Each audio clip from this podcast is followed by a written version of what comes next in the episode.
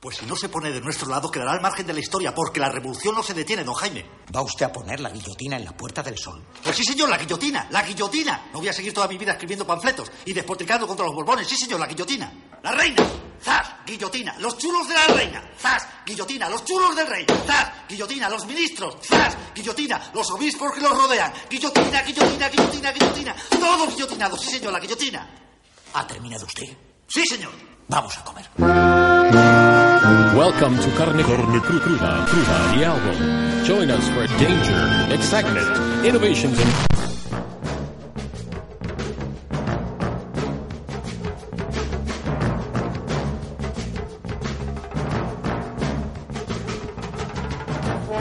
A menudo parece que no avanzamos, que nuestra democracia y nuestros derechos solo retroceden, que lo único que conseguimos es evitar que nos obliguen a dar aún más pasos atrás. Pero basta pararse un momento para ver que lo que se repliega lenta pero inexorablemente es ese viejo mundo que hasta ahora avanzaba para arrinconarnos. Esa vieja política es como la marea. Al principio no percibes que se retira porque siguen llegando las olas, pero cuando te quieres dar cuenta han dejado libre la mitad de la playa. Lo viejo está dejando paso a lo nuevo. Se va a Rubalcaba, llega Ada Colau. Se va de la política uno de los mastodontes de ese antiguo régimen de partidos piramidales y aplastantes que han caído en el autismo. Se presenta a unas elecciones municipales, por otro lado, y por Barcelona, uno de los símbolos de la política ciudadana de iguales. Se va a esa gran política que vive tan arriba que no ve lo que pasa abajo y llega la política pequeña que trata de resolver los grandes problemas. Y llega desde abajo, desde los municipios, desde la calle. Se va la vieja política porque la nueva forma de entenderla exige a los responsables que asuman sus responsabilidades. Se va a Willy Meyer de Izquierda Unida por tener un fondo de pensiones en una SICAP y esto obliga a Cayo Lara a anunciar un proceso de primarias para abrir el partido y asumir la renovación que ha estado evitando durante demasiados años. Se va también Magdalena Álvarez porque está imputada en un caso de corrupción, pero aún se tienen que ir cientos de imputados que ensombrecen las listas con sus nombres. Aún se tiene que ir la cara más oscura de lo viejo. Hoy cinco personas eran detenidas por intentar evitar el desahucio de una familia con un bebé de 20 días en el barrio madrileño de Usera y unos policías eran fotografiados riéndose durante el desalojo. Esa prepotencia insensible de los que mandan puede que no se vaya nunca, pero ahora su risa idiota queda retratada y les deja en evidencia. Lo viejo aún se ríe, pero empieza a tener la sonrisa congelada porque ve que ya no manda tanto como antes. Gobierno, por ejemplo, afuera al rey por un procedimiento express muy discutible, pero no puede impedir que un juez impute a su hija por colaboración en delitos muy graves. La vieja política ya no lo tiene todo bajo control y por eso da puñetazos en la mesa de los despachos y de las redacciones. No hay más que ver la ridícula campaña de demonización de Podemos y de Pablo Iglesias. No se dan cuenta de que sus puñetazos prolongan y amplifican el terremoto que desató la nueva política en las urnas. Por supuesto, ni todo lo viejo se irá, ni todo debe irse, sino solo aquello que corrompe este país. Tampoco lo nuevo es bueno por el hecho de ser joven, pero es evidente que necesitamos una nueva forma de actuar que entierre nuestros peores errores del pasado. La marea de lo viejo se retrae, aunque volverá a golpear una y mil veces, pero ahora están dejando un hueco en la orilla. En lugar de retroceder, demos un paso hacia adelante.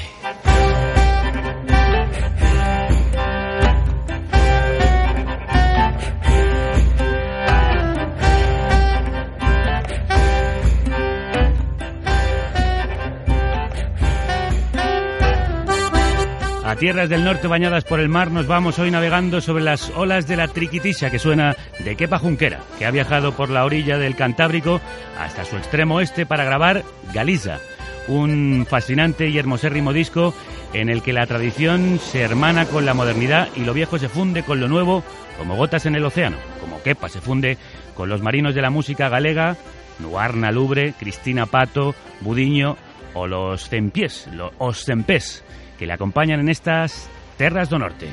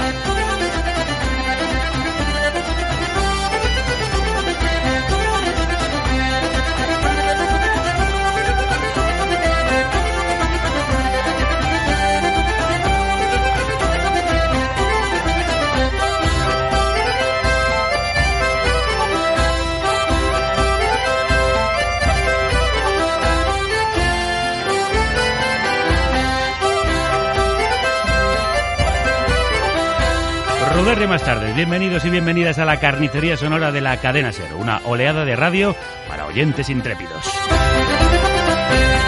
La mejor tripulación de las ondas navega por las procelosas aguas del sonido hasta llegar al puerto de tu oído. Juan Carlos Ingelmo es el timonel que dirige las músicas y voces desde el cuadro de mandos. Ana Alonso y Alfonso Latorre son los almirantes del guion y los montajes con los que surcamos la tarde. Dirige esta chalupa a la deriva el capitán que escribe estas líneas torcidas y te saluda desde la proa, Javier Gallego.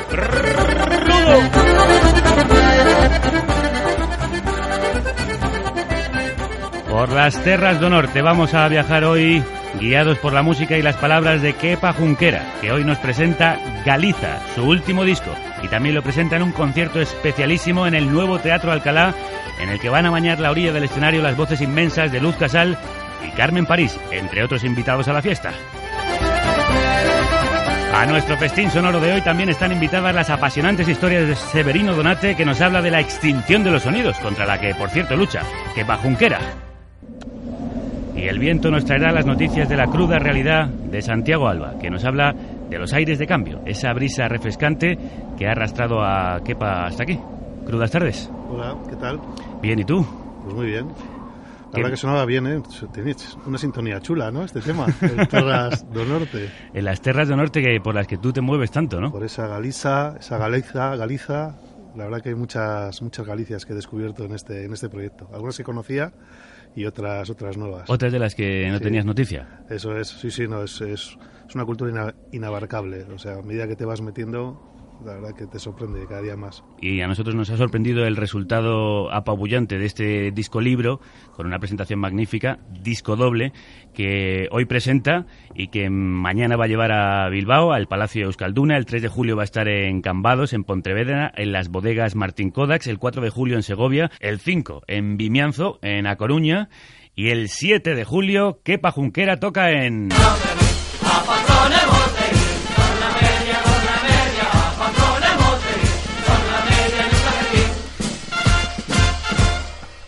No vamos a ir a Pamplona nosotros, pero sí que nos vamos de viaje. Y mi Cicerón es Kepa Junquera, así que visitaremos varios lugares.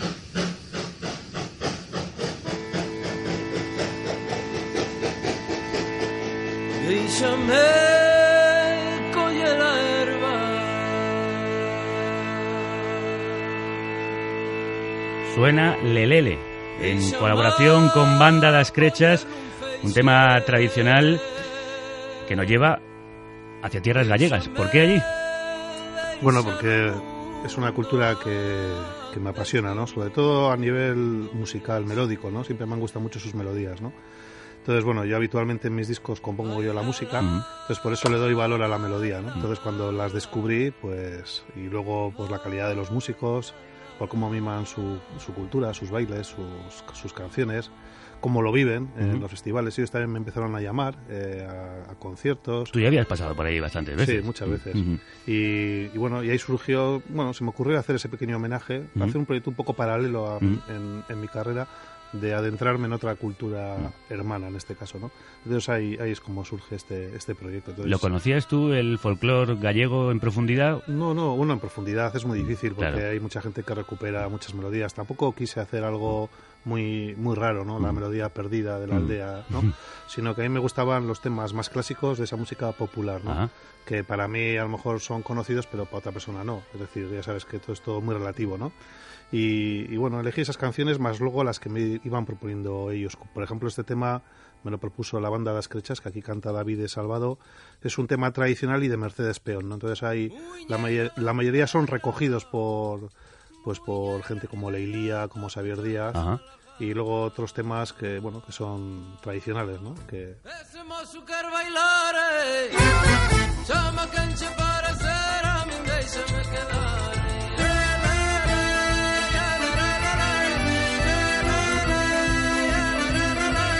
eso que aquí falta una batería.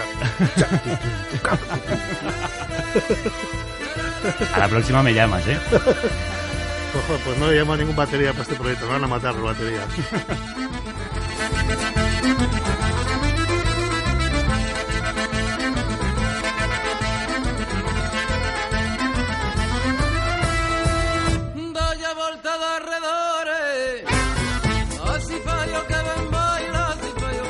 Sí, pero te diré que no necesita batería, tiene un ritmo irresistible para el baile y algo sí que de bombo sí que tiene y platillo. Sí, bombo sí. A mí me encanta la percusión tradicional. Y luego eh, le he añadido eh, instrumentos como la chalaparta, ¿no? Entonces también está, está la base de la madre que va haciendo, en este caso, o sea, con la Mm. madera, ¿no? Y sí, eh, no he utilizado instrumentos estándar, o sea, como puede ser un bajo, una batería, un, un piano, sino Instrumentos los instrumentos, eso, que tenían cada grupo o cada, o cada instrumentista, ¿no? Y, Y es- luego pasarle por el tamiz vasco un poco, ¿no? ¿Y has encontrado líneas de unión y conexión entre lo vasco y lo gallego? Ya me acabas de mencionar que has metido la chalaparta, Sí. un instrumento de percusión gallego, Sí. este que se toca con unos palos de madera Vasco. sobre tablones de... Un instrumento vasco, sí. ¿Qué he dicho? No, gallego, pero Ah, bueno, casi, vasco. casi, casi, casi ya es gallego aquí. Sí, no, aquí, vasco, lo, vasco. aquí lo que pasa es que luego también he unido algunas melodías tradicionales y no se sabe si es una marcha vasca o es una moneda, ¿no? Por eso me ha venido muy bien la chalaparta gallega, ¿no? Porque al final eh, lo que se trata también es de, de desubicar un poco, ¿no? Al, al- al oyente, ¿no? Y romper esos moldes siempre con respeto, por supuesto, a, a las tradiciones, pero las tradiciones también hay que actualizarlas y le tienes que dar tu, tu, pues, tu idea, ¿no? ¿Y qué te han dicho los músicos gallegos? ¿Que has respetado su tradición? Hombre, eh, yo lo he hecho con mucho cariño. Ellos ya me conocen de hace mucho tiempo y saben que, que cuando haces un trabajo de estos es porque, porque hay un cariño especial a esa cultura, si no, no lo puedes hacer, claro. Kepa Junquera trata de desubicar al oyente y la verdad es que a veces es difícil ubicarle porque es el músico vasco más conocido internacionalmente y acaba de publicar este doble disco dedicado a Galicia en el que han colaborado casi 200 músicos gallegos. Un trabajo espectacular que suena a fiesta, como escucháis, pero también a lamento, a misterio, a tierra. Un disco en el que la triquitisha vasca funde a la perfección con los pandeiros, las arpas, las, pande- eh, las panderetas, las gaitas y las voces. Santa Mariña ten sona, Santa Mariña ten sona, de cantar de bailar de saber levar la ropa. De cantar Voces de como la de Davide de Salvado que interpreta este valse de Santa Mariña.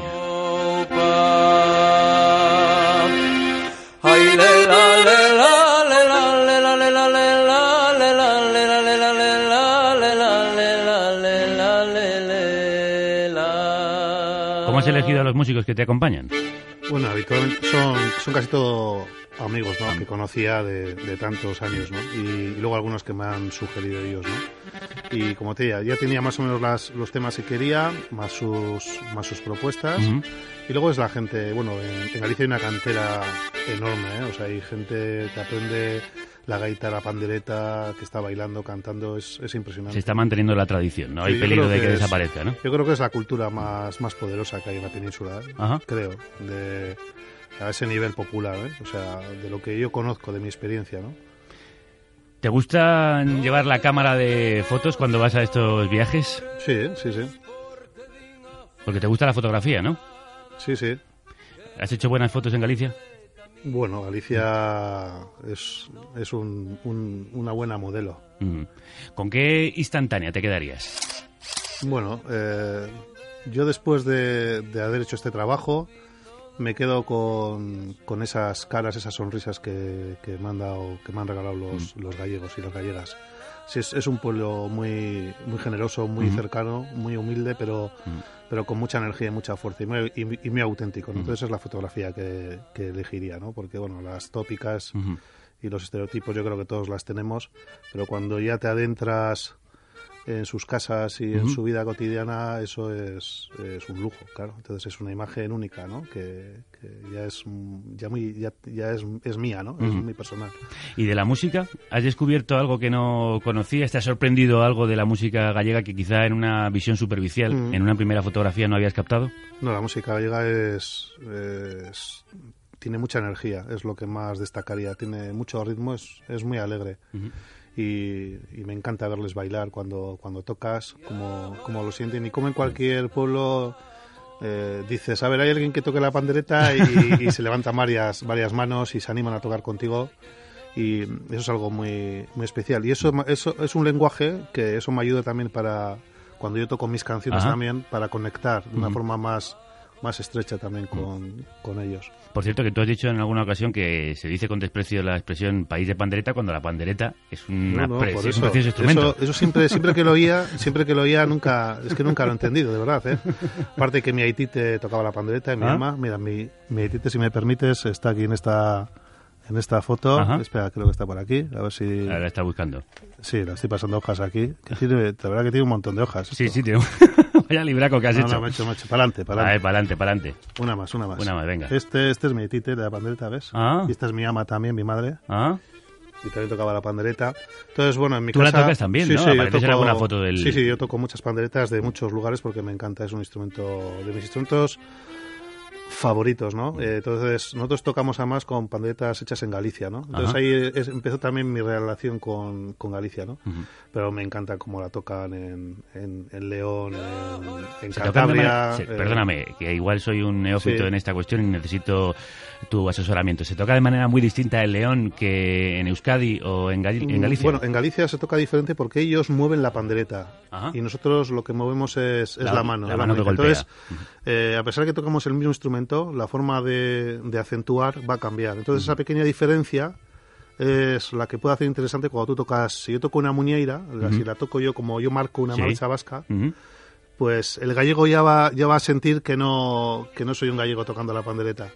Entonces, eso es muy bonito porque algo aportas diferente, a pesar Ah, claro. de que el ritmo más o menos Es parecido. Vi- vivimos de la misma fuente, ¿no? De melodías, de armonías, de ritmos. Y bueno, el, el león es más parecido en Cantabria también, a como tocamos nosotros. Y en Euskadi el, el binomio, uno de los sonidos característicos de las fiestas, es precisamente el acordeón junto con la pandereta, es esa pareja, ¿no? Ajá.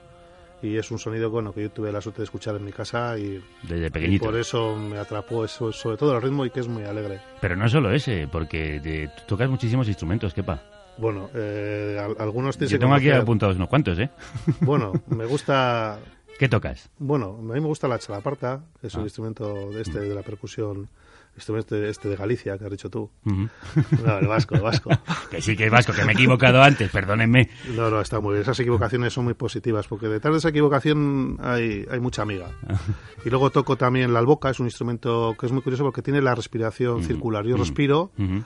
A la vez que estoy expulsando el aire. Sí, Es una, un- una, mm, respiración que es muy difícil de hacer, algunos saxofonistas la hacen para, sí, sí. para poder mantener las notas eh, sin, Eso sin es, interrupción. Eso es.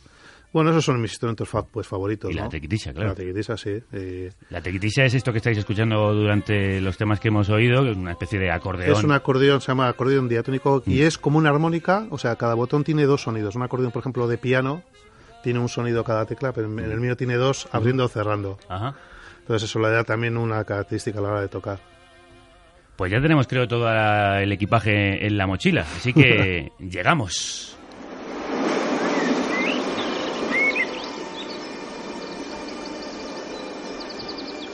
Thank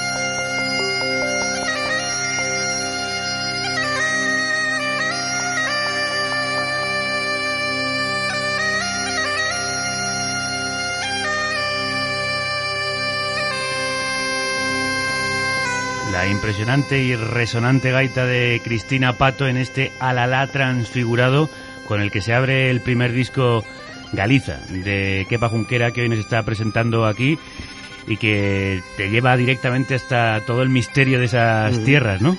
Sí, aquí también suenan los, los, los irrinchis, son estos gritos ancestrales vascos. Unido con esa gaita maravillosa, es una lalá, como ella lo tituló, transfigurado, o sea, Mm. porque... Y luego con esos pequeños efectos de la chalaparta de piedras y de madera, ¿no? Entonces es un bosque que sí, podía ser ese bosque de, de Galicia, pero podía ser la selva de, de Irati, ¿no? Eh, en Navarra, ahorita ser, o sea, es un, un mundo un poco que cada oyente pone, pone las imágenes, ¿no? Entonces eso es- creo que es lo bonito, ¿no? De, de este tipo de proyectos, ¿no? O sea, tampoco pretendía hacer música gallega Mm.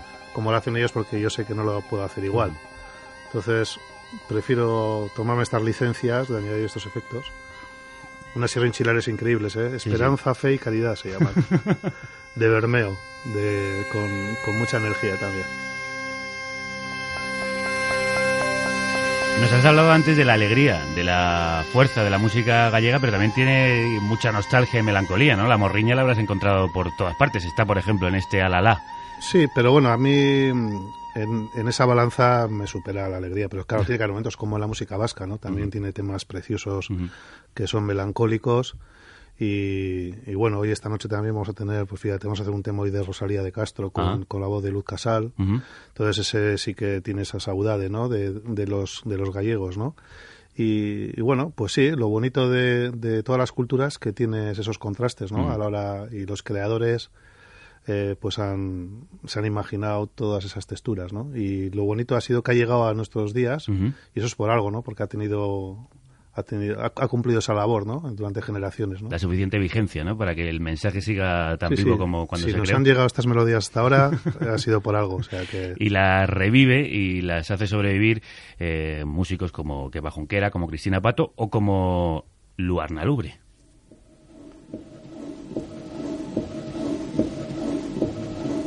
Colaboran en este Opousa.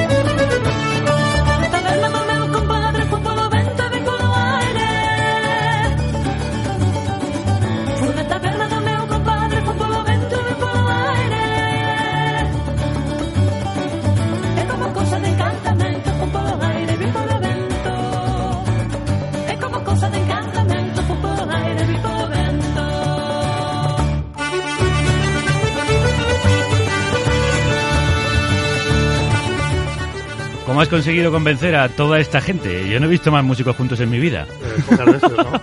Pues no, la verdad que ha sido muy fácil. Como les fui llamando, Mm. se me ocurrió la idea y les, les llamé a mis amigos de toda la vida y, y ellos encantados. Ya te digo, ha sido, claro, ha sido, han sido gente muy generosa, ¿no? Porque la verdad que me lo han puesto muy fácil, ¿no? Parece complicado, pero ha sido un proyecto relativamente sencillo de Sí. hacerlo, ¿no? Sí.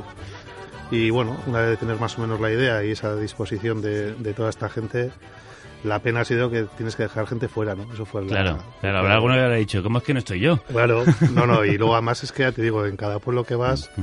eh, ahora no tengo ningún problema. O sea, aunque iría solo ahora a un pueblo en Galicia, Ah, ujú. sé que junto una banda el mismo día. ¿eh? Es, es lo bueno, y además de, de mucha calidad, ¿eh? o sea, que toca muy bien. ¿eh?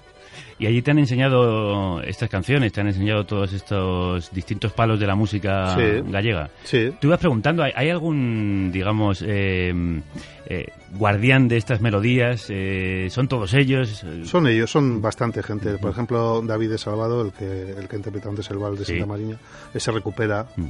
también pues muchas melodías. Xavier Díaz, las Leilías, que son unas pandereteras, también lleva muchos años recuperando. Ajá. y grabando de campo, ¿no? O sea, la verdad que es un trabajo increíble, ¿no? Yo creo que es muy gratificante, ¿no? Imagino cogerte cogerte la grabadora y irte a una aldea y, y empezar a grabar a la gente y que te toquen, que te canten, tiene que ser emocionante, ¿no? Claro. Yo nunca lo he hecho, ¿no? Pero Pero bueno, en este caso, toda esta gente que te citaba, pues sí ha hecho ese trabajo de campo importante, ¿no? Y es importante también que, que se vaya guardando un archivo sonoro, quiere decir, que se hagan grabaciones de todo esto, ¿no? Porque quizás eh, corremos el riesgo de perder esa tradición. Sí, bueno, hay, fíjate, hay un, un personaje que es muy interesante, Alan Lomax, que hizo un montón de grabaciones, ¿no? Si Mm. vas a internet pones Alan Lomax, ya verás qué, qué cosas más curiosas de toda la península. Hizo unas grabaciones en los años 50 increíbles. ¿Cómo has dicho que se llamaba? Alan Lomas. Ah, bueno, Alan Lomax, sí, sí, claro, sí, por claro, eso. sí, bueno, es, eh, no solo de la tradición española, también de la Sí, americana. sí, pero bueno, te digo en este caso de, de- Sí, en sí. el País Vasco, en Galicia, en Extremadura, eh, eh, cosas increíbles, ¿no?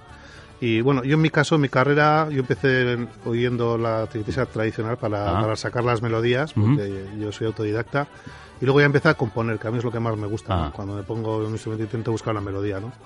Pero tengo mucho respeto por esta gente que, ha- que dedica su tiempo a grabar, a recuperar y, y gracias a ellos también pues podemos mol- moldear estas canciones. Estas canciones tradicionales que él está recuperando aquí y que hoy nos está presentando, incluso en directo, porque ¿qué pasa? Ha traído la triquitisha y yo le voy a pedir que nos Sí. interprete algo en el día de hoy y además así hacemos un trabajo al estilo de Alan Lomax, lo dejamos grabado aquí en la radio, esto, esto queda ya para la posteridad Eso está hecho. y aquí va a tocar. Eh, ¿qué, qué es lo que vas a ofrecernos? Bueno, ¿Qué va? voy a tocar algunas marchas vascas y, y gallegas mezcladas, si te parece. Me parece estupendo.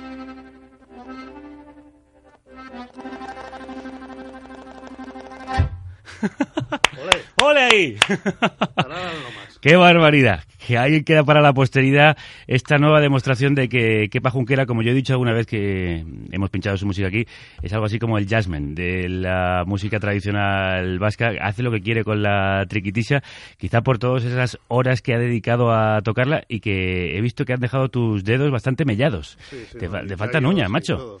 No, no- no tienes Bueno, uñas. pero las uñas no tienen nada que ver con la Ah, no, que te las comes. Pensaba que era de tanto No, pulsar no, los me botones. Las como, me las como, sí, sí. No, también pulso, ¿eh? Pero, pero como más que pulso, creo. Bueno, además así evitas el, el- el toque, ¿no? De la uña que quizá... Están buenas. Hoy también, hoy venía y joder, hoy, Están le, daba, ricas, ¿no? hoy le daba la mañana así. El madrugón macho, me ha, me ha- me ha abierto el apetito de... Por cierto, aparte de mantener la mm, cultura, el folclore, tanto vasco como gallego, por ejemplo, la historia de la triquitisha habría que contarla, ¿no? Sí, yo creo que merece, merece un, un, un trabajo más, más divulgativo. Ya lo hay ahora, por suerte, puedes. Ajá. puedes ir. Pero bueno, el año que viene yo voy a cumplir 35 años. Ajá. No, eh, de edad no, ¿eh? Con la triquitisha. De edad 50. Te conservas eh, fantásticamente. 50 años comiéndome las uñas, porque yo creo que me las comía antes de antes de tenerlas, yo creo que ya me las comía. Entonces voy a cumplir 35 años, entonces voy a hacer un voy a hacer la historia de la triquitisha un poco a mi forma, ¿no? Con mis licencias. Entonces eh, también eh, eh, me he inventado un grupo de pandereteras vascas jóvenes y, y bueno, yo creo que va a ser un proyecto muy bonito, también en un formato de libro. Y voy a contar dentro del espacio, que yo creo que va a tener más que un CD convencional, Ajá. pues contar la historia de esos personajes que son apasionantes, ¿no? Desde mi Haitite, desde mi abuelo a otros Ajá. tantos. Y yo creo que... Tu Haitite, eh, tocaba ya la sí, triquitisa. tocaba la pandereta. Ah, la pandereta, sí. Romano Raza. Sí, sí. Y, pero todas las historias de estos personajes me parecen apasionantes. Esas fotos de esas épocas. Va a ser 150 años y luego también hasta el día de hoy, claro. Y va a ser a mi forma. O sea, no voy a tocar los temas como tocaban ellos, Claro.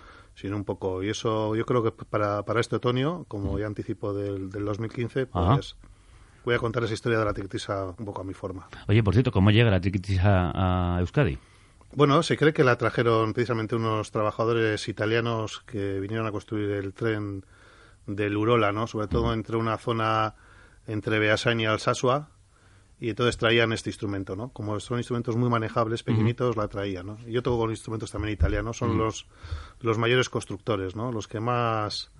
Creo que hay un libro muy bonito de Annie Prus, Ujú. que se llama Los crímenes del, del acordeón, que cuenta un poco la historia de los Estados Unidos a través de, de un acordeón que desde Sicilia va pasando de mano en mano. ¿no? Es muy bonito ese libro, Los crímenes del acordeón. Y, y bueno, pues, pues yo iba a contar un poquito sobre esa, esa idea, pero bueno, de, de, de este Bilbao, un poco de mi experiencia, de esta Euskal Herria cultural que he conocido.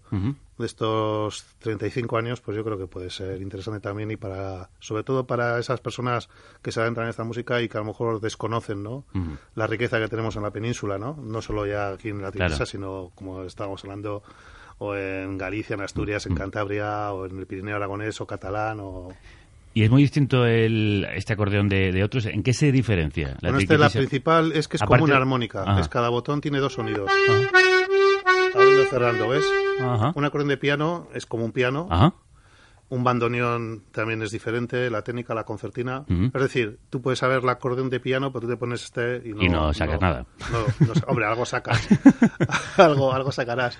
Pero las técnicas son diferentes. Tenemos en común el fuelle y luego lo que mueve el sonido, ¿no? Que es una lengüeta al aire cuando, cuando, cuando mueve una lengüeta. ¿no? Pero las técnicas son diferentes. Esta acordeón es muy rítmica, Ujú. Es muy está en muchos folclores. Por Ajá. ejemplo, en, en Portugal se llama concertina, en Ajá. Italia se llama organeto. aquí en, en España las concertinas son otra cosa. Ya. Desgraciadamente, que corta y hace daño. Sí, ya, pues eso.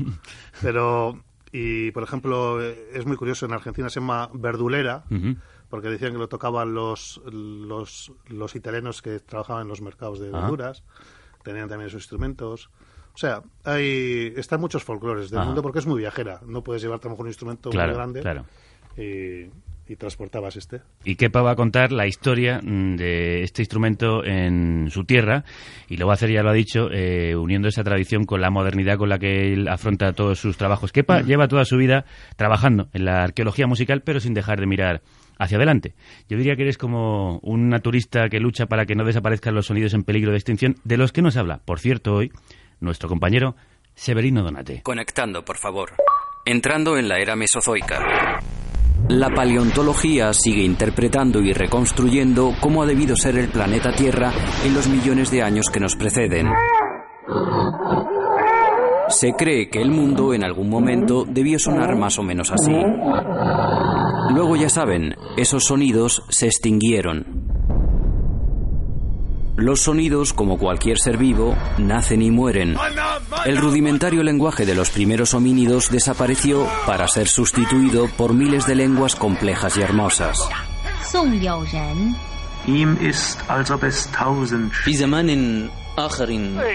El ruido del arado convivió entre nosotros durante miles de años para, en apenas unas décadas, ser expulsado de los campos por motores diésel.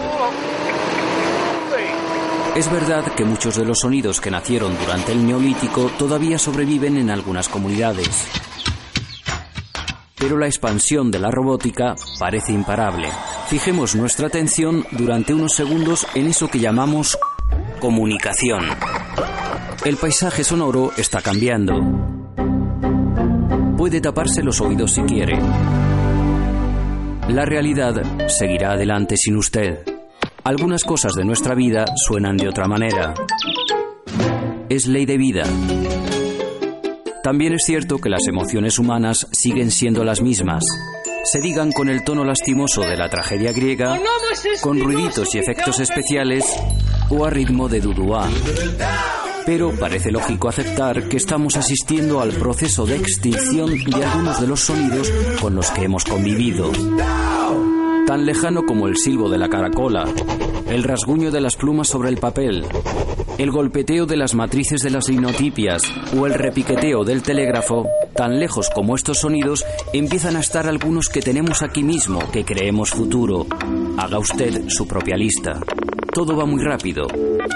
Vivimos la angustia de no quedarnos atrás, aunque antes de ponerse a correr a la velocidad del sonido, parece conveniente pensar qué se quiere decir. Suene de una manera o de otra, lo importante es el contenido, porque cuando no se dice nada, lo que suena es solo ruido. Ya me callo. Calla Severino, al que da gusto escucharle. Y suenan sonidos que gracias a músicos como Kepa Junquera sobreviven a la extinción.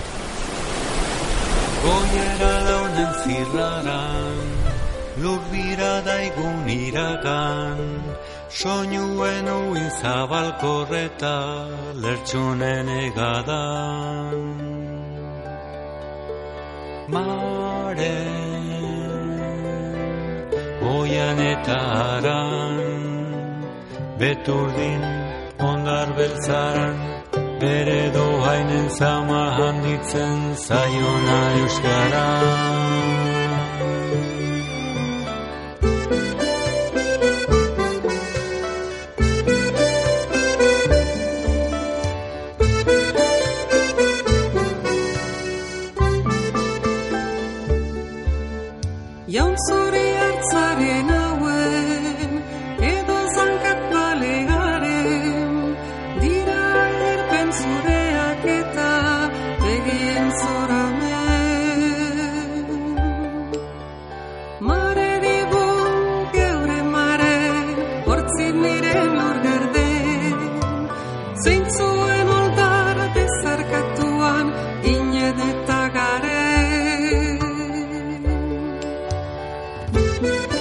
Corriente musical nos ha llevado hasta otros mares por los que ha transitado Kepa Junquera, como este, el publicado en el año 2001, en el que aparece este tema Maren, donde se unen dos, dos corrientes, la del Mediterráneo, en la voz de María del Mar Boneta, la que acabáis de escuchar, y la del Cantábrico, en la voz de Antón Lacha, al que escucháis.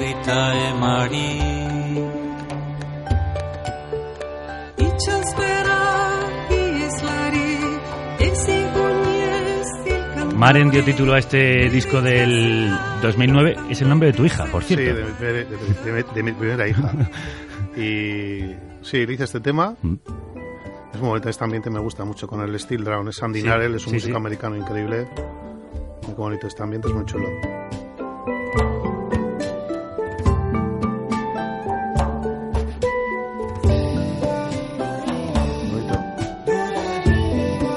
Aquí unos músicos increíbles porque la percusión es Glenn Vélez también Ajá. con el que el día 1 de agosto también estaremos en la sala Galileo, ¿no? Ah, Tocando bien. una cosa especial. Es un Ajá. músico, mí el mejor percusionista del mundo con, con Ujú. panderos de todo tipo, ¿no? Con Ajá. las manos, ¿no?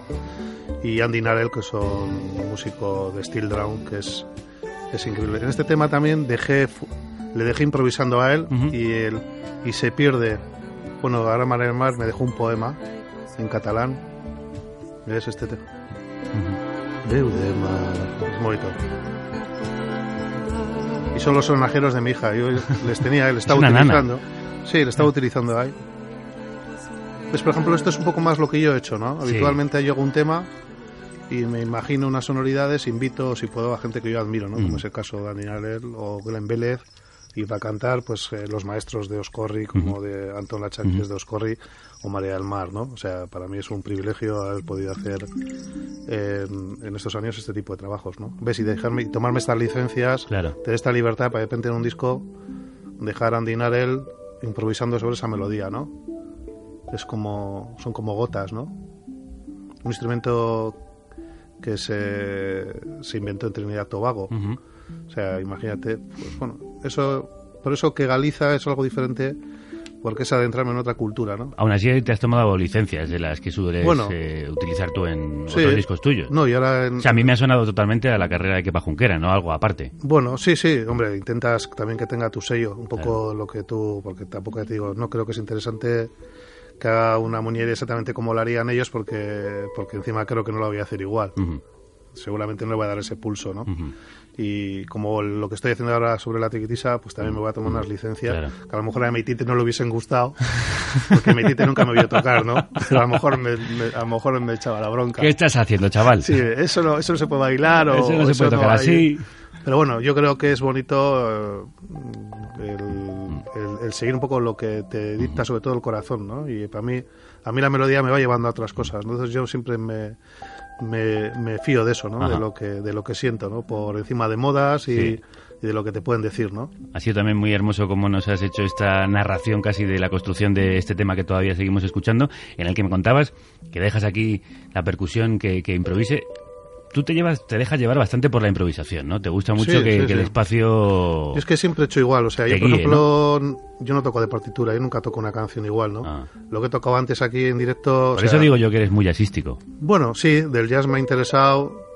Hombre, me gustaría tener muchos más conocimientos como la gente del mundo del jazz, que yo tengo también la suerte de colaborar con gente como Pat Metheny o Bela Fleck, Michel Camilo, bueno, es otro mundo. A mí me apasiona. Y yo te he escuchado ahí y se adapta perfectamente tu forma de tocar. Sí, la manera que bueno. tienes de frasear es muy jazzística. Pasa que yo soy un músico más limitado, pero que... Limitado, dices. Sí, que- pero intento, intento crear con las, con las limitaciones.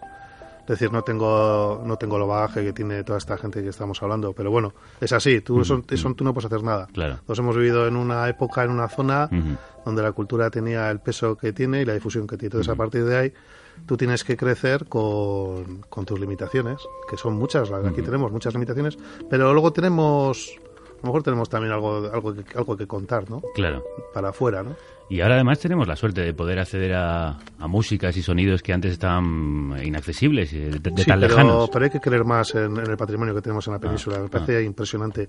Y de fuera es lo que realmente les llama la atención, ¿eh? O sea, y les, les parece increíble, ¿eh? Claro. Pero de dentro no sé por qué. No lo apreciamos lo suficiente, No ¿crees? creo que se aprecie lo, lo suficiente. Todos estos músicos que te he citado, o sea, eh, de verdad que, yo qué sé, Pat Metheny, Bela Fleck, cuando han visto la chalaparta, cuando han visto la alboca, cuando han visto incluso la forma de tocar la tiquitisa a los fandangos, les llama mucho la atención y lo valoran. En cambio aquí muchas veces eh, yo me fijo también y, y veo que no que se necesita como una palmadita, ¿no? Como como que hay que avalarlo, ¿no? Yo yo pienso que no, que Hay mucho prejuicio con la música tradicional.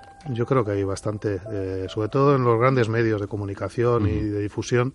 Yo creo que tienen como un miedo, como dejarse llevar y. Ah, esto son y- antiguo, esto ya está Sí, pasado. no lo ya. sé, nunca, nunca lo he entendido. Sin lo embargo, luego, yo te he visto en concierto varias veces. Tú sueles llenar y además mm, palacios y teatros grandes. Bueno, en tantos años, 75 años, eh, la cantidad de gente no nunca me ha importado, hombre. Prefiero que venga mucha gente porque eso te permite también hacer más discos, te permite tocar más, lo que tú quieras, pero pero lo creo que lo importante es eh, ser tú, por encima de modas, Ajá.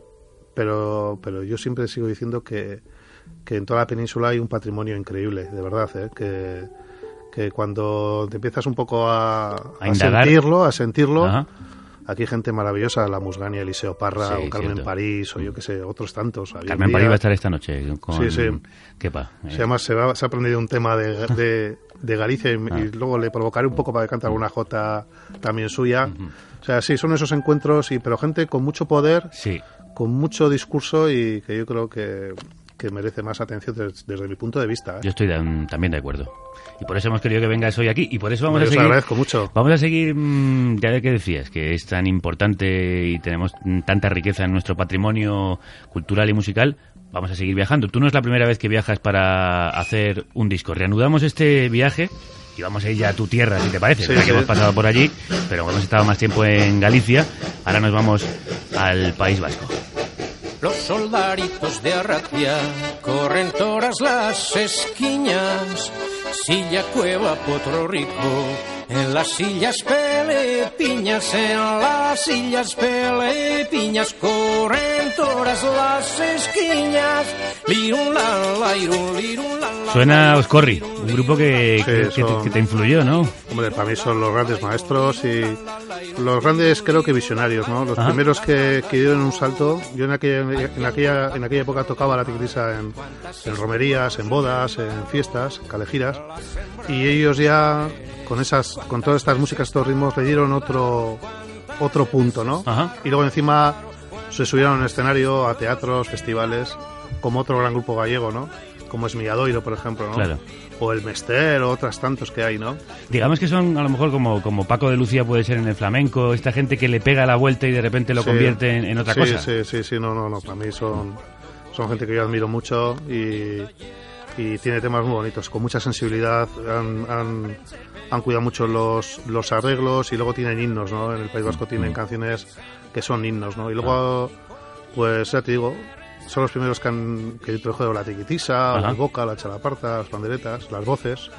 La Ajá. verdad que su líder, Nacho de Felipe, Antón Lacha, Vicente Martínez, son gente muy, muy interesante. Ah. Muy veteranos, pero con la misma energía de los jóvenes. ¿Y cuándo pasas tú, eh, Kepa, de tocar la triquitisa de una manera tradicional a de pronto abrirte a otro espacio, a otro universo, empezar a, a romper los moldes? Bueno, eso ya cuando, claro, yo soy de Recalde, un barrio, y mis amigos también. Bilbao? Les gustaba más, ya sabes, la guitarra eléctrica y estas cosas. A mí también, ¿eh? Pero entonces me costó eh, cuando, claro, tú tienes, haces una carrera muy sola, ¿no? Te vas fijando en estas cosas de Oscorri y otras cosas, pero tienes que hacer una trabajo, un trabajo muy solitario, ¿no? Pero que es muy bonito también, ¿eh? Porque así potencias tu iniciativa personal, ¿no? Y entonces yo, yo creo que cuando tenía ya, no sé, ahora tengo que hacer 50, pues me imagino hace 20, 25 años me, creo que me di cuenta un poco que se podía que se podía sacar esta música afuera, ¿no? Y ahí te trataban como, como un raro, porque no hacías a lo mejor rock radical Bueno, vasco o no sí, hacías punk. Pero bueno, ya te digo, yo he estado por encima de modas, creo que he sido, creo que yo estoy orgulloso de, de una cosa en mi carrera, que ha sido el, el, el haber seguido un poco mi camino, ¿no? Ajá. Siempre te influye lo que te dicen los demás, eso es evidente, ¿no? Pero yo me acuerdo las veces que, pues, que empezaba a tocar y me decían mis amigos, pero les gusta, y a lo mejor tocaba en, con, con permiso, Al- Albacete o Cuenca, que son, que son ciudades preciosas, ¿eh? Pero y les gusta y no sé, no sé si se esperaban que les iba a decir que, que no les gusta. Y yo pensaba, pues como si a ti te gusta un músico que viene de Claro. Irlanda o que viene de, de Madagascar, pues pues como no te va a gustar. O sea, yo creo que sí que ha habido que romper, yo creo que Oscorri sí que ha sido pioneros en, ese tipo de romper estereotipos y prejuicios.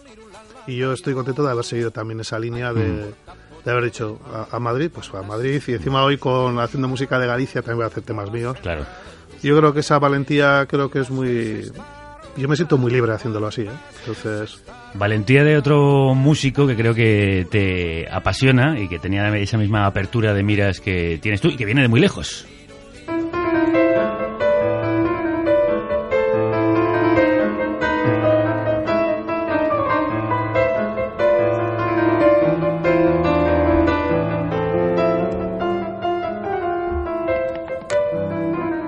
Estamos escuchando en versión pianística el libertango de Piazzolla, que Mm. creo que también te vuelve loco. Supongo que... Hombre, sí, Astor Piazzolla me parece uno de los grandes creadores de la historia de la música, sin lugar a dudas. ¿Y te ha influido en la manera que... mm, eh, No, eh, porque es otro, es un, es, es un genio de la música. Además con un, con una educación increíble que yo no tengo, pero, pero me apasiona su vida, me apasiona ese mundo colonial de esa, de cómo llegó él al bandoneón, cómo, cómo fue más allá. Toda su historia me parece muy interesante. Es, es para, para seguir de cerca. El que pueda leer un libro sobre la vida de Astor Piazzolla no le va a dejar indiferente. ¿Y el bandoneón no tiene entonces nada que No ver con la sí, tiene que ver el fuelle. Claro, el- claro, por eso decía. Pero es otra técnica, es otra técnica. A mí me encanta el bandoneón, es un sonido precioso. Y luego Astor Piazzolla, aparte de tocar como un ángel, pues eh, las composiciones que hacía, los arreglos, la fuerza. Tengo una pena de no haberlo visto nunca en directo, ¿no? Ajá. Eso es una de las penas. Era, por queda, ejemplo, un ídolo en Francia, en Italia, en Alemania, pero aquí por otras circunstancias que todos sabemos, pues no, pues no la ha conocido, eh, extrañamente, ¿no? Cuando, cuando fíjate, cuando, cuando la relación tan fuerte que tenemos con Argentina o con Sí, sí. Uruguay o Chile, ¿no? Sin embargo, le ha Bueno, marcado la historia Sí, pero de- culturalmente, Sí. pues aquí a lo mejor no preferían darnos otra cosa antes que darnos a estos, a estos genios, ¿no? Este genio en especial, ¿no? Otro músico creo que también eh, ha formado parte de tu mochila vital es Miquel Laboa, ¿no? Hombre, sí, Miquel Aboa, Benito Lerchundi, todos los músicos, todos los clásicos vascos siempre han sido, son los que han puesto eh, sonido a, a todas nuestras imágenes ¿no? durante todos estos años. ¿no? Son gente que además que en esos tiempos difíciles pues dieron un paso al frente y fueron capaces de, de apostar por la cultura, por cantar, por entonces me parece, yo no soy exactamente de esa época, pero me parece que tienen mucho mérito, ¿no? El, Pero eh, si eres el heredero, eh, por lo menos uno de, uno de ellos. No, bueno, ahora yo creo que tenemos más facilidad. ¿eh? Ellos en aquella época, la verdad que tenían mucho mérito. ¿eh? O sea, tú vete a los años 60, 65, 70, 75 y ponte a cantar con una guitarra. No sé, yo creo que sí tienen mérito. Yo les respeto mucho a esa, esa generación. ¿eh? Yo creo que ahora podemos tener, cada generación tiene, me imagino, sus virtudes, Claro. sus defectos, nosotros tenemos, pero en, en- en muchos casos tenemos mucha más facilidad que, que tienen ellos, ¿no?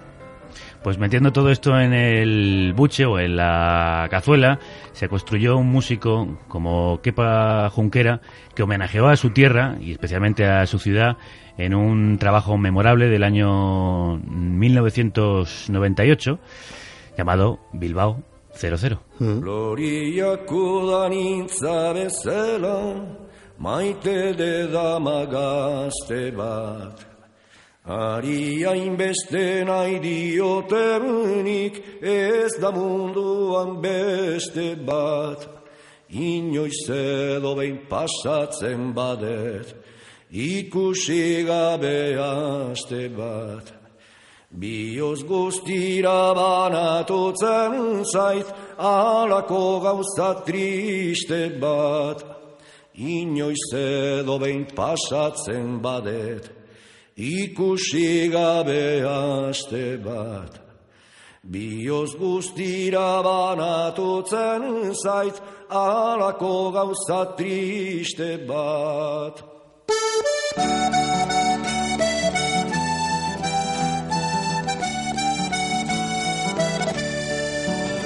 Neskatxa gazte pare gabeban, apirileko larrosa. Izarra bezin diztizarian, txoria bezina irosa.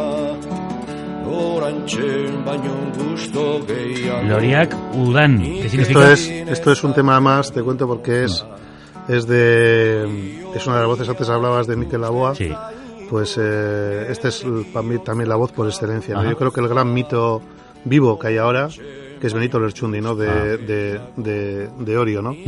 Y, y, si te- y a- aparte es una persona que ha hecho muy pocas colaboraciones. Y bueno, aquí tuvimos el gran privilegio de, de que cantara este tema, que es un tema muy bonito, es un vals, ya ves que es una que suena muy al norte, ¿no? Y es un disco, la verdad que sí me situó en otro... Sí, es lo que te iba a decir. Porque bueno, ahí participan claro. la Botín Sorian, Bela Fle, Carlos Núñez, eh, Phil Cunningham, Paddy Moloney, los Chieftains, la verdad Dulce Pontes, Pedro Guerra. La verdad que fue un disco muy bonito y se lo dediqué a Bilbao porque bueno, al final yo siempre he intentado eh, que, que la base y tu y tus raíces estén bien marcadas, ¿no? Porque de ahí es donde puedes contar algo fuera, ¿no? Claro, de lo local a lo global. Y entonces, bueno, pues la verdad que Yo es este un fue, trabajo... este fue el primer disco tuyo que yo escuché.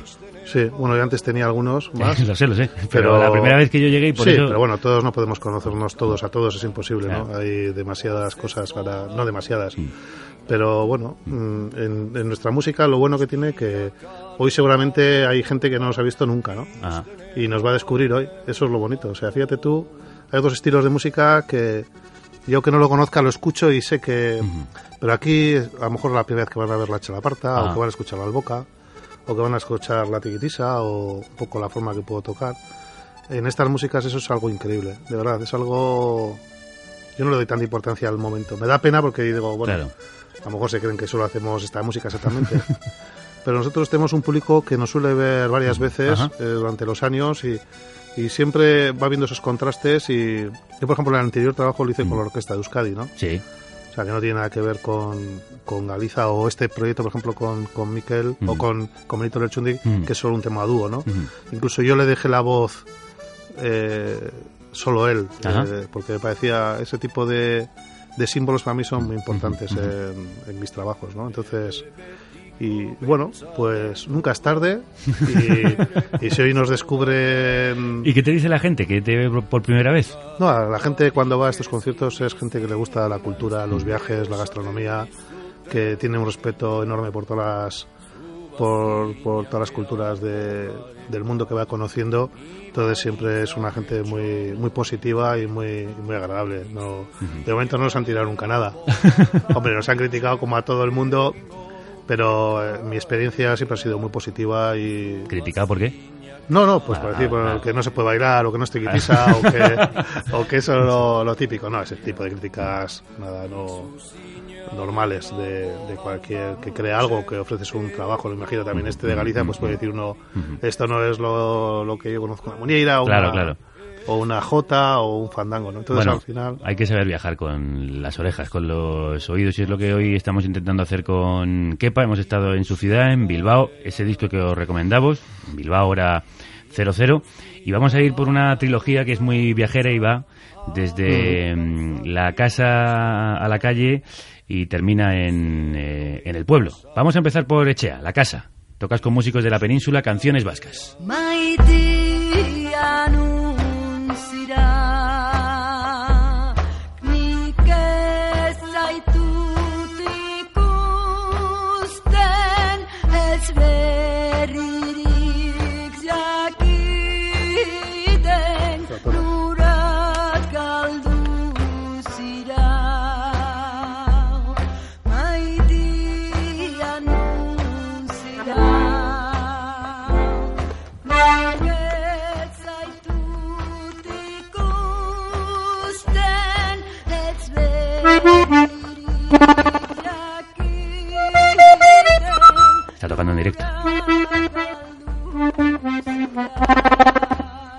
Ortega.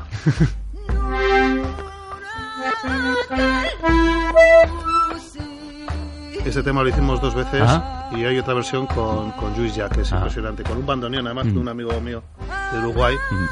Pero esta es muy una versión muy rompedora. Ujú. También arrancamos el disco con Estrella Morente, otro tema, Sí. con la guitarra portuguesa de un maestro como es Antonio Chaviño. Ujú. Pero sí, esta trilogía fue la verdad que muy... Todavía necesito, creo que escucharla con más tiempo, pero... Esto se hizo en el 2008, Echea que fue el primero, el segundo, que fue mm, Calea, en el año 2009. Vamos a escucharlo. El Choria Choria. Sí, este es, es Pablo Milanés. Pablo Milanés eh, homenajeando a Miquel Laboa en este Sí. tema que es prácticamente vuestro himno, ¿no? Sí, es un himno, sí, de... Herria. Y este lo grabé, lo grabamos en, en La Habana, además. Y sí, la verdad que ha sido, ha sido un proyecto muy bonito. Es, eh, bueno, Echea, Calea y Herria.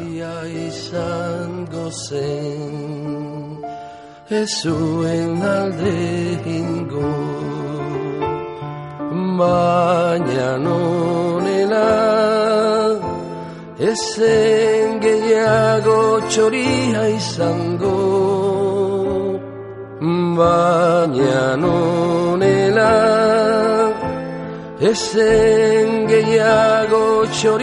Hay muchos vascos en Latinoamérica, de- debió de ser especial, ¿no? Tocar para ellos acompañados por músicos latinoamericanos tan importantes como Pablo Milanés. Y tengo anécdotas increíbles. ¿eh? ¿Ah, sí? Cuenta. Sí, tengo una que de ese me estoy acordando ahora. Bueno, Echea significa casa, Ajá. Calea es calle, Calle. y luego Herria es pueblo, ¿no? Pero em, aquí le mandé un tema, yo esto les mandaba como una maquetilla Mm. Y luego con, con la letra y luego también cómo se pronuncia y una especie de, y, también cantándolo. Ajá. Se la mandé a León Gieco, ah, un tema, ¿no? Y, y me- y entonces me, me llamó y me dijo que ese tema lo había hecho su hija eh, para entrar en un coro. Ajá. O sea, yo sin saber, o sea, imagínate qué casualidad, ¿eh? Fíjate que hay temas, ¿eh? Pues le tienes que enviar el... Y, bueno, ese tipo de anécdotas, ¿no? La verdad, o Juanes, ¿no? Juanes es Juan Esteban Aristizábal, ¿no? Ajá. O sea, de también de la ascendencia De vasca, ascendencia ¿no? vasca, vaya. Sí, sí, o sea, hay muchas anécdotas... Hay muchos, además, hilos de unión, ¿no? Entre uno y otro lado del océano y a través de la música, que es uno de los eh, lenguajes fundamentales y universales. Sí, luego tienen un, tienen un talento muy especial, ¿eh? Una interpretación... La verdad que... ¿Qué, qué le dio lo- el músico latinoamericano a la música vasca en ese, en ese disco? Bueno, no solo era cantar, yo creo que mi, mi idea de producción también era que ellos lo tocaran. O sea, yo lo podía tocar, pero prefería que ellos lo, escucharan la canción sin ningún tipo de, de conocimiento de lo que significa ni nada. Ajá. Y que lo sientan como música universal, como Entonces les encantaban, son, son melodías preciosas. Impresionante cómo suena No, la no, a versión mí la de León Gieco, que es un tema muy emblemático, es el Abur Jaunak. Eh, tú le escuchas a León Gieco con Lito Vitale al piano y ¡buah! Eso es impresionante. A mí me parece impresionante eh, cómo lo han interpretado, porque lo han hecho suyo por encima de otras connotaciones, otro tipo de prejuicios que podemos tener de, de una cultura o de otra, ¿no?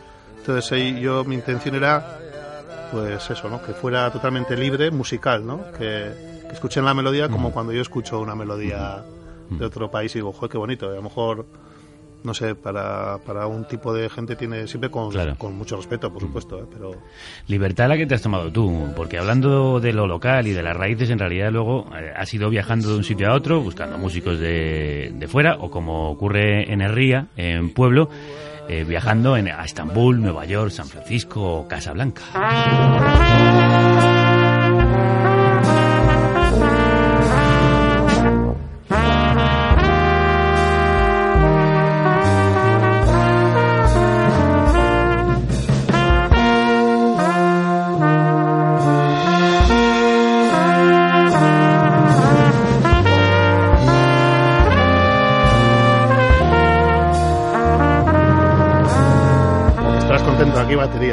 Sí, sí, aquí hay batería, además suena un Nueva Orleans esto por todos No, los costados. es- este es David Douglas, que es un músico. Sí, maravilloso, eh, No, no, no. acompañante de John Thorne, por ejemplo. No, no, no, pero es increíble, yo te digo.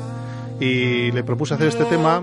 Este es un tema muy conocido de Vizcaya, de marinero, de Boga boga, ¿no? De Bermeo, que es bogar, o sea, es cuando, cuando se rema. A ver. Pero la canta una coreana, co- coreana ¿eh? Sí, lo en Nueva York. Me gustaba este quinteto, ¿no? Mucho el quinteto, ¿no? Con los metales. Modernísimo. Y luego, sí, luego la... Pues es un tema muy tradicional. El País Vasco mm, es- tiene, se canta más en grupo y le quise dar este aire y luego tuve la suerte, claro, de tener a este musicazo que es, es uno de los grandes de, Sí, sí, sí. de Estados Unidos, ¿eh? Soy un eh, acérrimo seguidor de toda la carrera de Dave Douglas en Sí, todos sí, sus múltiples proyectos y la verdad es que tenerle aquí con, contigo, supongo que, que- que has aprendido muchísimo y que a veces ha sido apasionante estar grabando por ahí, ¿no? Con No, este sí. tipo de gente, ¿no? Aparte son gente muy maja, ¿eh? son gente muy, muy humilde, muy cariñosa y, y ya te digo, y, y este tema, por ejemplo, si yo lo toco sin este arreglo es como muy sencillo, ¿no?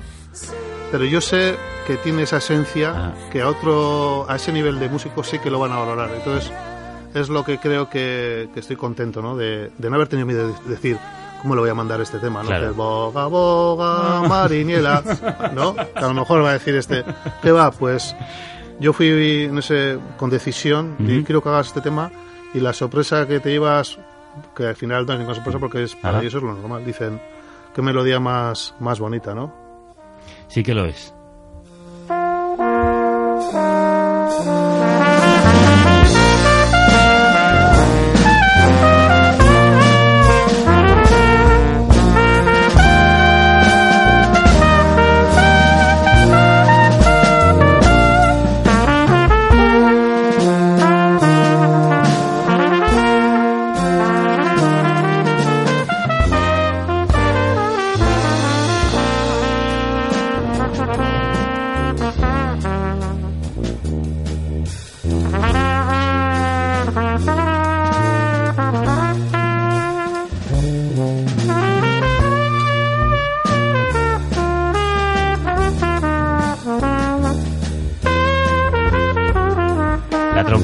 Inconfundible de Buah. Dave Douglas, que hace lo Una que quiere. maravilla, Una maravilla. y el tío además, joder, luego cuando te dice que... Porque muchas veces estos americanos han viajado por todo el mundo que no, que no se acuerdan de los sitios, ¿no? Tenía, nos tenía perfectamente ubi- Ubicados. ubicados, la gastronomía no perdona. Sí, sí. Eso sí es que no se olvida, ¿eh? Si hay algo que tiene No, Euskadi... sí, luego hay, hay músicos que te hacen más hincapié. Por ejemplo, uno que es un sibarita es Michel Camilo, le encanta, le encanta. Siempre que, que hemos coincidido o que hemos alabado, siempre, siempre me está hablando de la, de la comida vasca. Es una, no, es, la verdad que es muy bonito cuando, cuando es sincero, ¿no? Cuando se ve que les gusta de verdad. No, no, ¿cómo no les va a gustar?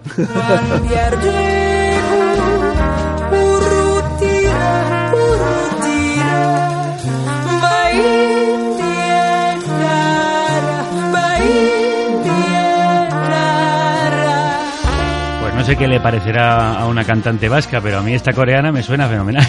Sí, no, hombre, sobre todo el, es, es la intención, ¿no? Claro. Que es muy bonito hacerlo en Nueva York. Luego fíjate que, que musicazos, que improvisaciones. Y Claro. darle este color diferente a, Tú has probado mucho a mezclar, a mezclar sabores. Antes Bueno. hablabas de la cocina. Sí, hombre, en todos tus discos hay músicos de lugares muy remotos y distintos.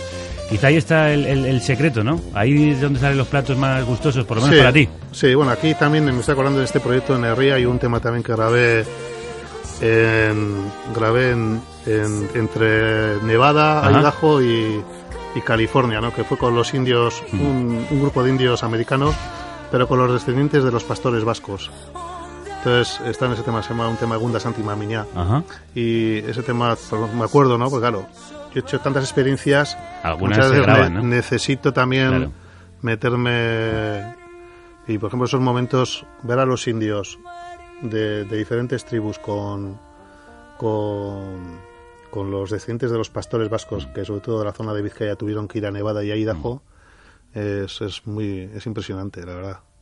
Pues también ha sido muy impresionante en algunos momentos la conversación y sobre todo apasionante todo el tiempo contigo, que tú dices que esta gente es maja y nosotros mm, pensamos, además lo estaban comentando ahí los compañeros en el control, lo majo que eres tú. Ah, bueno, no sé. No Así sé si que- yo soy. Como me han educado mi familia y. Pues muy bien, muy bien. Ahí está, ahí hay Sí, sí, se han portado muy bien. Fenomenal. Eso sí, no sé si a mi Etite le gustaría cómo toma la triqui, pero. Pues a nosotros sí, así que te vamos a pedir antes de que Sí. te vayas que nos toques un último tema. Sí, claro, no hay ningún problema. ¿Qué, qué, qué nos vas a regalar? Pues. Pues no sé. Algo crudo, cocinado, como quieres. Crudo, aquí ya sabéis que nos Sí, gustan ¿no? más las cosas muy crudas.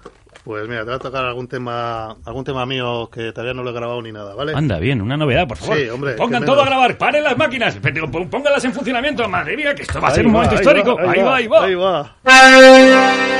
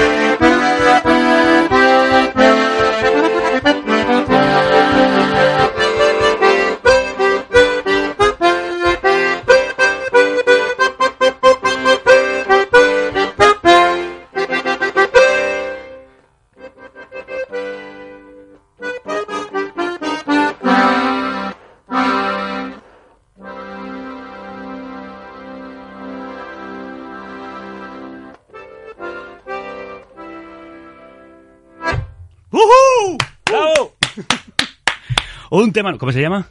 No tiene título. Ah, bueno, pues todavía no tiene ni título, amigos. Esto ha sido estreno mundial universal para todas las ondas y para todas las sordas. Este va a ir en este proyecto del año que, bueno, de este otoño y El de la triquitisha. Está inspirado en un fandango, un ritmo de 3x4, una J, ¿no? Ajá. Pero, Pues es maravilloso, nos ha encantado y pues, seguro que también cariño.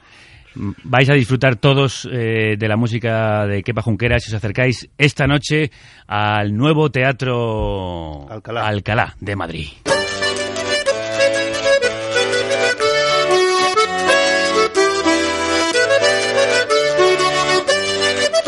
A escuchar la presentación del nuevo disco de Kepa Junquera, Galiza.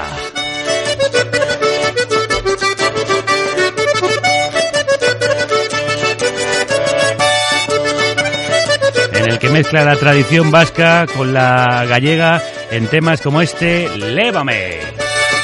Llévame,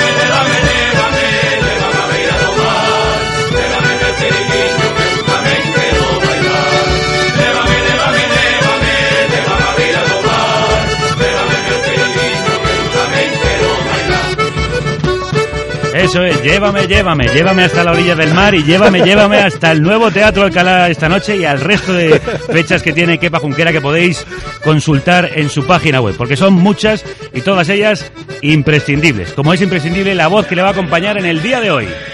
Negra sombra que me. La de Luz Casal. Y además también se dejará caer por el escenario Jotera lo serás tú. Esta jotera. Jotera lo serás tú. Carmen París. Anda y díselo Qué buena a es. tu madre. Qué vozarrón, qué vozarrones las dos que, te has, pe- que te has pillado. Estoy deseando, además. ¿Qué va a ocurrir esta noche? Sí, ¿Qué, qué eso no- va a haber energía en estado puro. ¿eh? Con, con Luz va a ser la emoción, va a ser el sentimiento, esas sombras de Rosalía.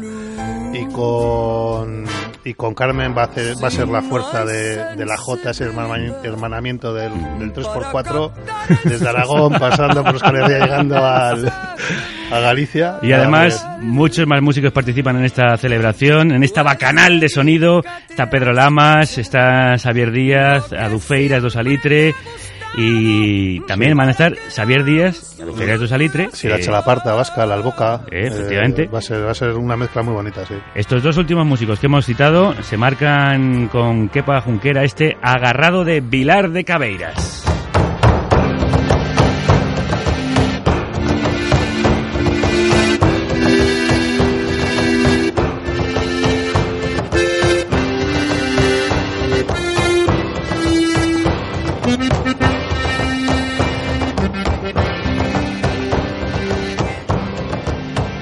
Aparte del proyecto de la Triquitisha, ¿qué te traes entre manos? ¿Qué te queda por hacer? Porque no hay un rincón del mundo que hayas visitar, no hay músico al que hayas, no hayas invitado a un, a un disco, te queda poco, se te está acabando. Ahora estoy a tope con ese proyecto que me apasiona. Ajá. Ese es muy, es muy interesante y, y me hace mucha ilusión. Va a ser a lo mejor el, el proyecto más personal de los que ¿Sí? he hecho. Sí. ¿Qué dices? Sí, sí, lo estoy además grabando yo todo de momento y está bonito. Hay, yo creo que va, a, que va a ser especial, por lo menos para mí.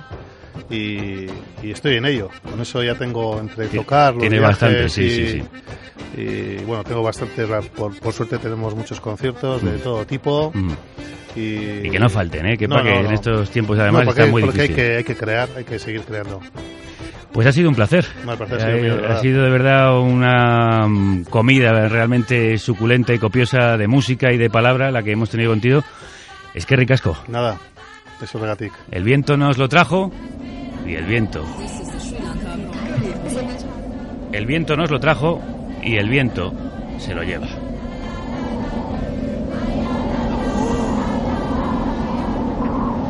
Y el viento nos trae noticias desde la cruda realidad. Las respuestas no sé, pero las preguntas están en esta bocanada de aire fresco que nos trae cada semana nuestro corresponsal, que hoy nos habla de un viento poderoso que ordena lo que los poderosos desordenan. Ese viento que muchos ciudadanos soplan con la fuerza de sus carrillos.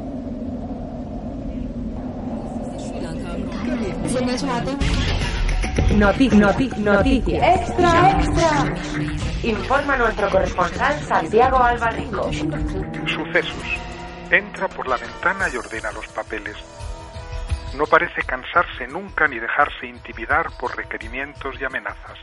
Se le creía vencido o al menos amainado, pero una vez más, burlando a sus perseguidores, el viento ha hecho una de las suyas. Según nuestro corresponsal en Washington, ayer a las 13 horas, Paul Hunter Jr., alto directivo del IDAF, abandonó su despacho para una comida de negocios. A sus espaldas, sobre las mesas y en los cajones de su oficina, dejó como siempre miles de cartas sin responder, cientos de peticiones olvidadas, una multitud de documentos acumulados durante años en confuso desorden. De pronto, el viento abrió la ventana y ante la perplejidad de secretarios y ordenanzas levantó, arremolinó y ordenó todos los papeles. Llevábamos años trabajando, ha declarado Hunter. El daño es irreparable. Ahora tendremos que empezar de nuevo a desordenar el mundo. Se ha informado de otros dos sucesos semejantes acaecidos a la misma hora. En Budapest, Rania Ionescu, huérfana de 13 años que pedía limosna en un semáforo, vio su rostro reflejado en el cristal ahumado de un Mercedes y se echó a llorar. Hacía mucho tiempo que no tenía peine. En ese instante el viento sopló sobre su cabeza, dividió limpiamente su pelo negro y se lo peinó en una apretada y alegre coleta. En Manila, cinco soldados del ejército estadounidense habían pagado a Minelda Arenas, camarera de 26 años, para que se desnudase lentamente. De repente, el viento entró por la ventana, le recompuso la camisa y le devolvió púdicamente la falda. No podemos permitir que el viento ordene nuestros papeles, ha declarado Mariano Rajoy. No podemos permitir que el viento peine a nuestras mendigas, ha declarado Merkel. No podemos permitir que el viento vista a nuestras mujeres, ha declarado Berlusconi. Antes de fin de año lograremos detener el viento, ha prometido el jefe de la Interpol. Más información en el libro Noticias de Santiago Alba. Y en sus artículos para rebelión.org.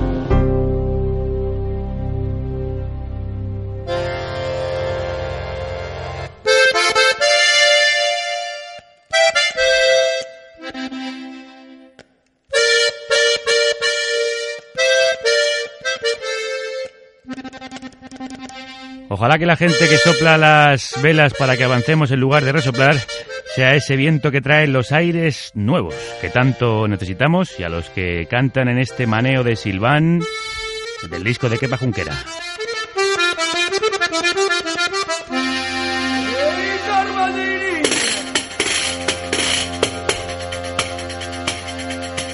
Airiños, airiños, aires, airiños da miña terra, airiños, airiños, aires, airiños reda y maiela, ay la la la la la la la. Airiños, airiños, aires, aires de la miña terra, de mi tierra. Ese aire nos está empujando ya hacia el final de este programa en el que hemos hablado y hemos escuchado la música de Kepa Junquera. El alalá transfigurado de Cristina Pato con el que se abría su disco saludaba, os saludaba al inicio del programa y nos sirve para despediros. El mar y el viento llevan las voces y las músicas de uno a otro confín. Fijaos qué curioso. Esa llamada vasca que canta Cristina Pato en este tema es el mismo canto que utilizan las mujeres saharauis, como Marien Hassan, para demostrar su alegría y su pasión.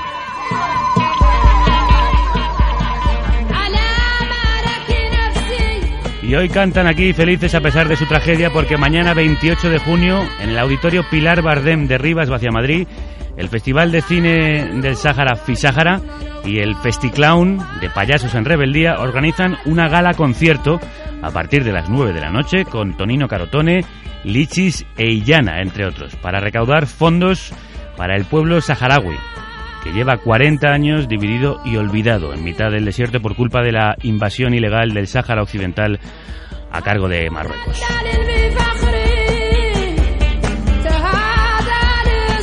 Porque nos necesitan, os pedimos que difundáis esta información, colaboréis en lo que podáis y si tenéis la ocasión, que os acerquéis mañana al concierto en Rivas.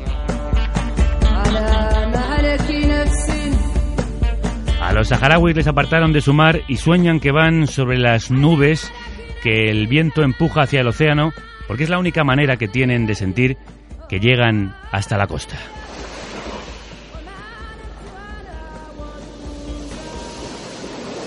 Nosotros hemos llegado a puerto.